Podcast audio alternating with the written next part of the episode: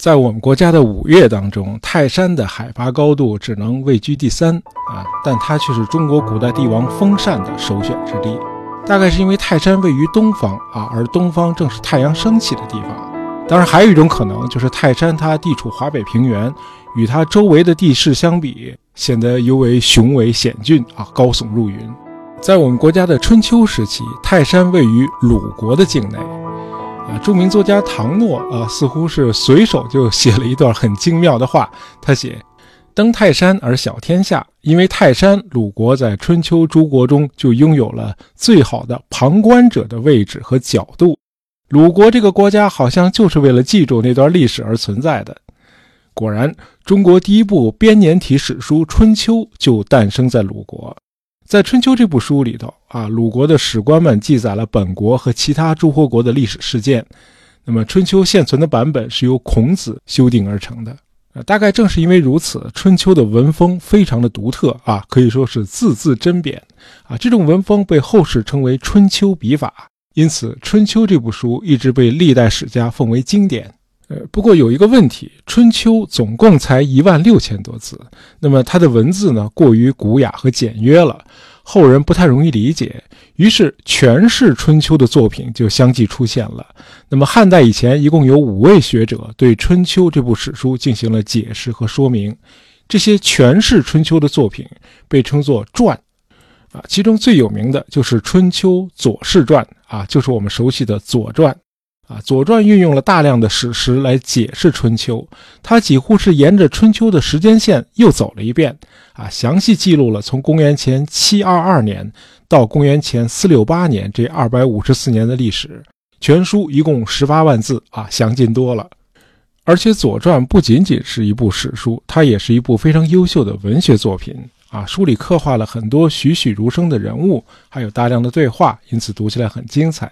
遗憾的是，今天除了学者，恐怕很少会有人去读《左传》了。然而，这却是一部不应该错过的书啊！如果读进去，你会发现《左传》比电视剧好看多了。它讲述的虽然都是历史事件，但却很有戏剧性啊，跌宕起伏，峰回路转。呃，还有一点要指出的就是，当代的读者读《左传》都会受到某种震撼。因为书里那些人物的思考和行为方式真是很了不起啊！那个时代的人简直太有人格魅力了，似乎他们在骨子里或者血液里就自带着一股绅士风度。呃，我们会发现《左传》里那些人物在行为上似乎都遵守一定的礼仪和规则，而不是随性的任意胡来。嗯，这书里描写了很多这样的人，他们是贵族和绅士精神的践行者。他们为了守礼可以付出生命，他们不崇尚杀戮，而是更看重和平与和解。在谈话的时候，他们总是在言辞上有所敬让，哎，不会像今天的人那样动不动就发怒争吵。啊，在这些人的精神内涵和特质中，我们看到的是敬天、明德和保民这些核心价值。他们崇尚德、信、仁、义、忠这些道德规范。毫无疑问，这是我们国家历史上最有魅力的一个人群。呃，了解明史的朋友可能都知道这么一件事儿啊：明太祖朱元璋曾经考虑过要征讨日本。在洪武十二年的时候，日本遣使来华，呃，明太祖朱元璋在接见日本使节的时候，问了一些关于日本风俗的问题。日本使节做了一首汉诗进行回答，这首诗做得非常的傲慢啊，意在吹嘘日本，贬低明朝。这首诗的头两句是“国比中原国，人同上古人”，啊，意思是我们日本和你们中原帝国差不多，但是呢，我们日本人更像你们上古时期的人。这个上古时期指的显然就是《左传》里描写的春秋时期。明太祖时期的日本人像不像春秋时期的中国人？这个咱们不知道，但是有理由相信，日本人似乎是在尽力的模仿春秋时期那些具有高贵气质的中国人。时至今日，日本的知识界仍然高度的推崇春秋时代的中国人的精神风貌，啊，足见《左传》这部书对他们的影响也是很大的。呃，读《左传》的时候，你会有这样一种感觉，就是作者在陈述那些富有戏剧性的历史事件的时候，似乎是有目的的。他是在教你如何做一名君子。作为一部历史著作啊，《左传》首创了“君子曰”这样一个评论栏目。就是说，在叙述完一个历史事件之后，往往都会出现一番议论，用君子的道德标准把这个事件做一个精神上的升华。啊，这类表述通常都是君子曰如何如何。比如说，君子曰善不可施，恶不可长。比如，君子曰人而不武，无能达也。君子曰让，礼之主也。君子曰从善如流，宜哉。呃，这种写法很有意思，他为史书作者发表一家之言提供了一个原地，同时呢，又弘扬了西周初期建立的道德规范和政治秩序。当然，在我们今天这个时代，人们也是提倡所谓绅士风度的啊，包括礼貌、尊重、尊严、礼仪和骑士精神。比如，在与他人交往的时候，我们应该尊重对方，即便对方是你的敌人或者竞争对手，也要保持对方的尊严。一定要留有余地，哎，不能让对方下不来台。在《左传》里，弘扬这种绅士风度的故事非常多。我们可以随便举例子，比如在《左传·桓公五年》里，记述了周桓王和郑庄公之间的一场战争啊，这就是春秋初期著名的虚葛之战。呃，背景是公元前七零七年啊，当时周桓王免去了郑庄公在周朝朝廷里的职务，郑庄公当然很不满。他就不再去朝觐周桓王了。那么同年秋，周桓王为了维护自己王室的尊严，亲率王师，并且征调了陈国、蔡国、魏国三国的军队，联合起来一起去进攻郑国。郑庄公率军在虚葛，哎，就是今天河南省长葛市以北，在那儿迎战了周王的联军，联军被打败。嗯，那么周桓王本人的肩膀上还中了一箭。呃，这时候郑国的大夫祝丹。就建议郑庄公啊乘胜追击，全歼周桓王的部队。然而郑庄公没有采纳这个建议。他说：“君子不会在他人面前过多的显示自己的强势，我又怎么能凌驾于周天子之上呢？哎，我们还是做君子吧。如果这次战争能够拯救我们郑国，不至于让我们毁灭，我们就已经很幸运了。”于是他下令部队停止追击。当天夜里。郑庄公还派人去慰问周桓王，还带了一些吃的犒劳周桓王手下的官兵。郑庄公确实很有绅士风度，可见春秋时期的社会风范就是君子之风。各诸侯国的贵族们都渴望被人视作是君子，君子在人们心目中的地位有多高？我们可以看看《左传》里详细描写的楚国和晋国之间的一场争霸战争啊，就是邲之战。那么在开战之前，为了探查晋军的虚实，楚庄公就从军中挑选了三名勇士，让他们去向晋军挑战。这种做法用现代的术语来说，就是火力侦察嘛。那么这三位勇士完成了挑战任务之后，就开始往回走。而晋军当然不会轻易放过这三个人，于是就派兵去追击这三个人驾驶的战车。啊，这三个人驾车一路狂奔，同时呢，回过头来用弓箭射杀追兵。最后只剩下一支箭了，那么晋兵呢仍然穷追不舍。就在这个时候，一只麋鹿从车前经过，三名楚国勇士中有一个叫岳伯，他用仅剩的那支箭射死了那头鹿。然后他们把车停了下来，由另一名叫射书的勇士扛着那头鹿，呃，走到了追上来的晋国大将鲍归的跟前，说。今年还不到时令啊，还看不到好的猎物，仅把这头鹿奉献给您，作为您手下官兵们的膳食吧。啊，原文讲的非常的精炼和文雅，不像我说的这么啰嗦啊。原文是这样的：以岁之非时，献秦之未至，感善诸从者。呃，晋国大将鲍归于是下令部下停止追击。他说：“你们看楚国这辆战车。”坐在左边的那位剑术高超，而右边这个人又非常善于辞令啊，讲话很有文采。他们都是君子啊，我们不能够杀他们。就这样，三位勇士得以幸免，最后安全地回到了楚军的营地。注意啊，这可不是一个孤立的事件啊，类似的场景在春秋的战争中一再上演。比如八年之后的安之战，在这场齐晋的对决中，齐国的军队被打败了。那么晋国的大将韩厥率军追击齐顷公，韩厥亲自驾车追在最前面。那么齐顷公的手下回头看到这个情况，就报告说：“啊，后面那个驾车的人是个君子，我们放箭射他吧。”呃，齐顷公立刻制止说：“不可以！你明明知道他是一个君子，怎么还能杀他呢？这不合于理。”于是齐景公的手下就把韩厥左边的人射下了车，又把他右边的人也射倒了，就留着驾车的韩厥没射。这导致韩厥最后追上了齐景公的战车，齐景公一行人被俘。呃，当然，齐景公后来装扮成自己的部下，还是成功的逃脱了。那么，在今天的人们看来，这齐景公也太过于迂腐了吧？明明知道后面追上来的这个韩厥就是敌军的首领，你完全有可能让他一剑毙命的，可你却因为他是个君子而不采取行动，最后导致你自己一车人全都被韩厥俘虏啊！这种做法是不是也太二了？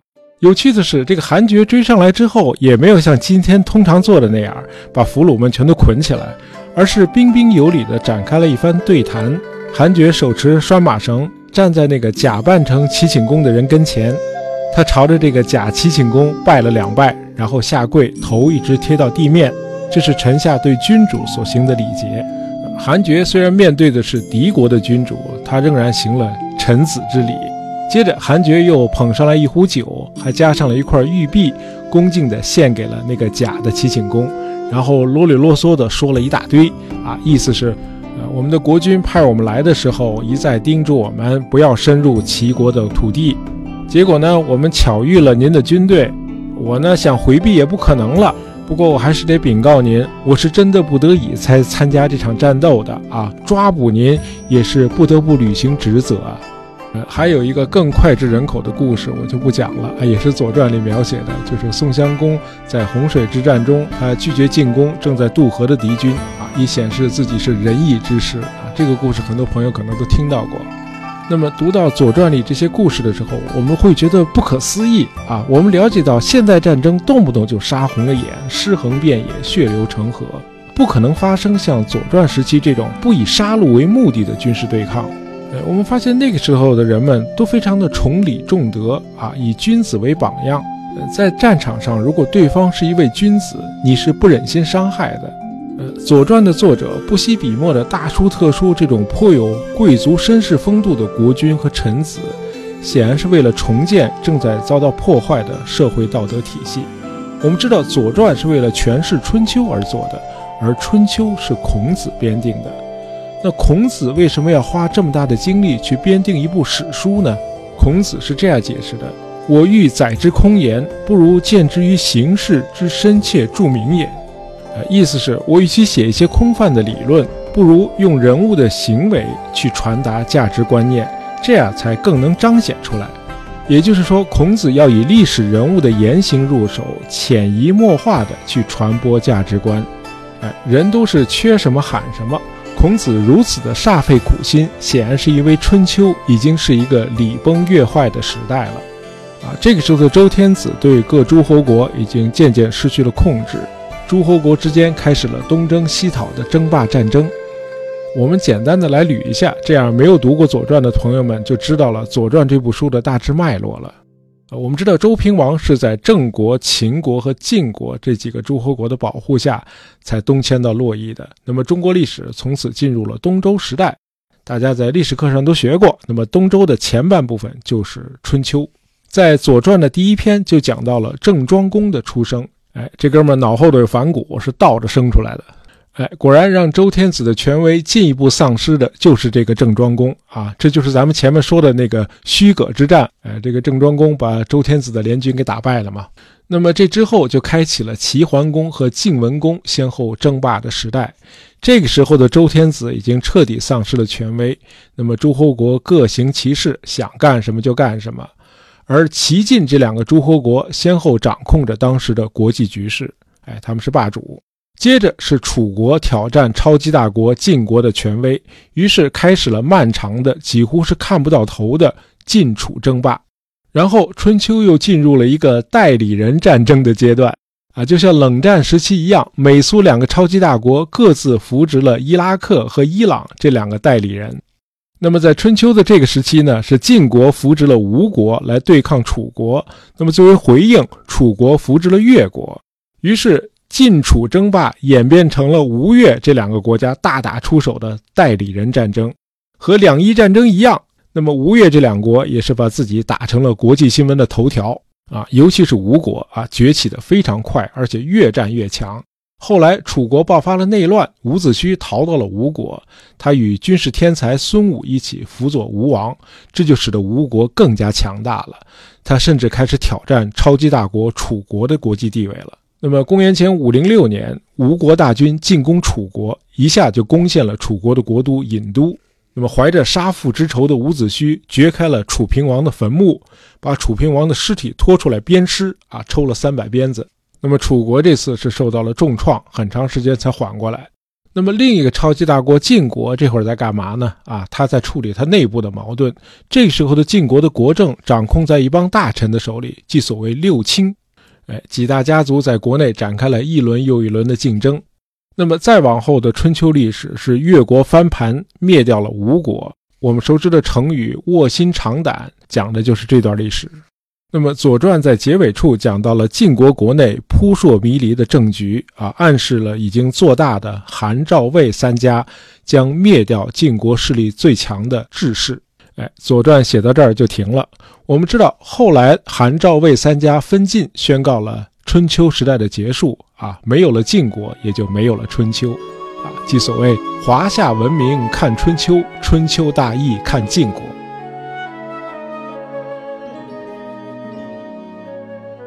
最后，我们花点时间来聊聊《左传》里一个被广为赞誉的牛人，啊，这个人不是来自超级大国晋国，而是一个小国郑国的实际执政者，他就是子产。呃，子产是春秋时期一个著名的政治家和思想家。比起北宋的王安石，子产更像是从今天穿越到古代去的。啊，这个人太牛了。那么，我们知道郑国是个中等偏小的国家，它的地理位置非常的糟糕。正好夹在晋国和楚国这两个超级大国之间。我们知道，春秋的历史一多半都是晋楚这两个超级大国在争霸。那么，处在这两国之间的郑国，应该是终日不得安宁的，因为你的国家随时可能成为人家的战场。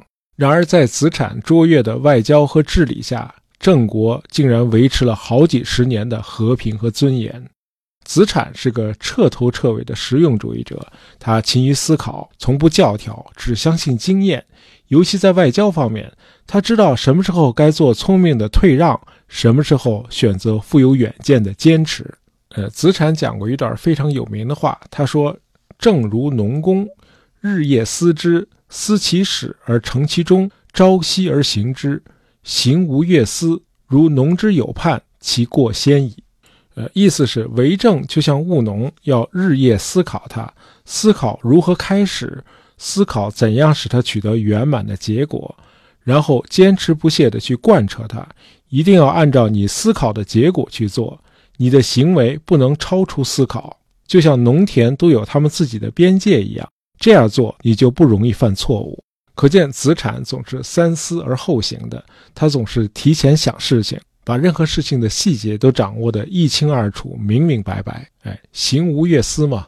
呃，子产很清楚，郑国险恶的外部环境不允许他有哪怕一点点的失误。那么，除了在大国间据理力争，子产对国内发展更是投入了大量的精力。他改革田制、办学校，还颁布了成文法。那么，郑国在子产的治理下的第三年就实现了经济繁荣。我们在墨家那期节目里谈过啊，当时无论是农产品还是日用商品，没有一个诸侯国能够做到百分之百的自给自足，因此大家只能通过商品交换才能满足各自的需求。那么在这种背景下，手工业和商业就发达起来了。处在大国之间的郑国尤其如此，在郑国从事工商业的人非常多。以至于郑国的开国国君郑桓公需要与商人们达成一项盟约，叫“尔无我叛，我无强侮，物或盖夺，而有力是保惠，我无与之。”呃，意思是只要你们商人不背叛国家，那么国家就保证不欺压商人，不会强行掠夺或索取。你们有多少的巨额资产都与国家无关，国家的存在就是保护你们的财产。在《左传·昭公十六年》这章里，就记录了这样一个罕见的政商契约。呃，鲁昭公十六年是哪年呢？是公元前五二六年，太厉害了啊！那个时候的中国就开始尝试社会契约论了。那么，在子产执掌郑国期间，发生了一件事儿：超级大国晋国的重臣韩宣子有一个玉环。呃，他很喜爱这个玉环，爱不释手。后来这个韩宣子听说这玉环是一对儿，那么另一个玉环呢是在郑国的一个商人的手里。韩宣子在访问郑国的时候，就对郑国的国君郑定公说：“啊，能不能把那只玉环送给我？”郑定公还没说话呢，子产在一旁插嘴说：“这个玉环不是我们官府库存的器物，我们的国君不知道这个事情。”哎，给顶回去了。那么郑国其他的卿大夫都觉得子产这样强硬是有点欠妥的。他们认为这个韩宣子并没有提出什么过分的要求，不就是个玉环吗？和那个商人沟通一下就可以了。哎，我们不能因为这个事情得罪晋国。如果有人利用这个在两国之间挑拨离间，那么对郑国是非常不利的。哎，我们就把那个玉环给韩宣子吧。何必为了这个小事儿招致一个大国的不满呢？然而子产却说：“玉环是不重要，但是如果开了这个先例，他们今后就会提出更多的要求，很可能是我们无法满足的。如果这次满足了他们，下次又拒绝他们，那事情会更糟。”那么看到子产这么坚持，这个韩宣子呢，就直接去找那个商人啊，让他把玉环卖给他。那个商人说：“这个事儿呢，你一定要报告我们的执政大夫子产。”韩宣子又回来找子产，没想到子产说：“我们国家和商人是有过盟约的，商人不背叛国家，国家也不掠夺商人，因此这个玉环您还是不能拿走。您提出的这个要求本身就是不对的。我相信您不会因为一个小小的玉环而损害我们两国之间的盟友关系吧？”最后，韩宣子只好恨恨作罢，空着手回去了。很多朋友读到这个故事，可能会觉得子产是不是有时候显得有点鲁莽？要知道，你是在面对一个超级大国的重臣啊！你郑国这样小的体量啊，仅仅为了维护你们国家的政商契约，就不惜得罪韩宣子这样一位重量级大佬吗？这是不是有点太冒失了？呃，我倒不这么看，我觉得这恰恰体现了子产的智慧。啊，因为恪守规矩和传统，并且把底线告诉对方啊，我必须坚守我们国家与商人之间的盟约，呃，这就是我的底线嘛。呃，这样做其实是让自己处于一个有利的位置，而且子产对晋楚这两个大国的态度是略有差别的，他对楚国更多的是退让。而对晋国却略显强硬，因为楚国相对来说要野蛮一些，而晋国一直是自诩为文明的捍卫者。哎，春秋大义看晋国嘛。呃，借用一下著名作家唐诺先生的议论：子产与大国之间的外交是非常审慎的啊，他是精准的强硬。子产对各种关系都分别做了计算，他知道小国的限制以及如何在这些限制中尽可能扩大自己的利益。唐诺先生关于大国与小国的论述非常精彩，在这里呢和大家分享一些。他写，正是小国朝不保夕的现实意识，使得小国人的思维更为深沉，逼着他们去想那些大国不必想，甚至压根儿都不会去想的事情。小国总是想方设法的在各种不可能的地方看到希望，看到机会和喘息的空间。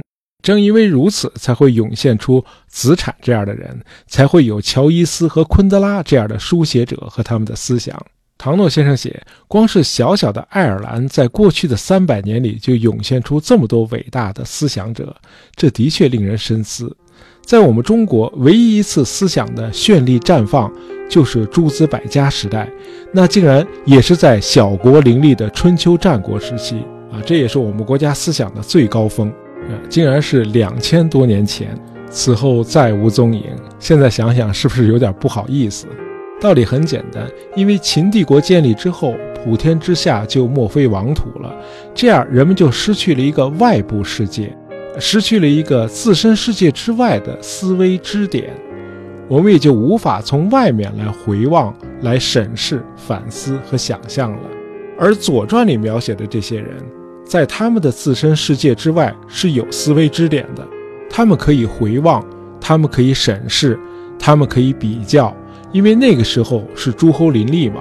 拿郑国来说，它的北边是晋国，南边是楚国，东边是宋国，西边是周天子的封地，因此它有很多的参照物可以比较，而比较就会带来竞争。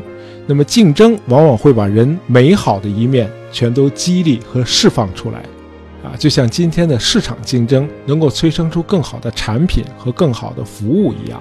那么春秋时期的国家竞争也让那个时期的思想、技术和文化走上了巅峰。哎，包括我们前面谈到的贵族们的人格魅力和绅士风度。今天我们都在谈文化自信，那么文化自信的支撑点在哪里呢？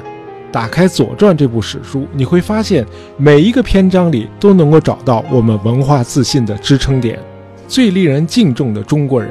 在这部书里，展现了他们超凡脱俗的人格魅力，演绎出了一个个令人感动又发人深省的故事。好，今天的节目就到这儿，我们下期再见。